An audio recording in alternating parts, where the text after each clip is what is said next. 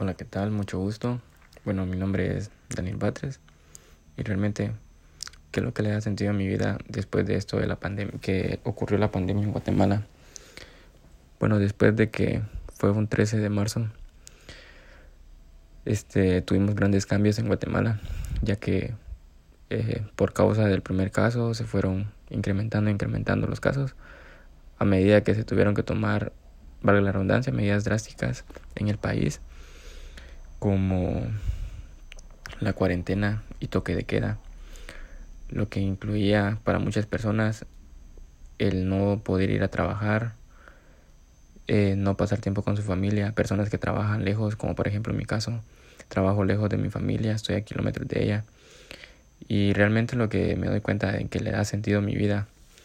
ha sido el poder llegar a casa con ellos, eh, por el motivo de que trabajo fuera, que estoy sano, no me ha dado la enfermedad y gracias a Dios tampoco le ha dado a mi familia.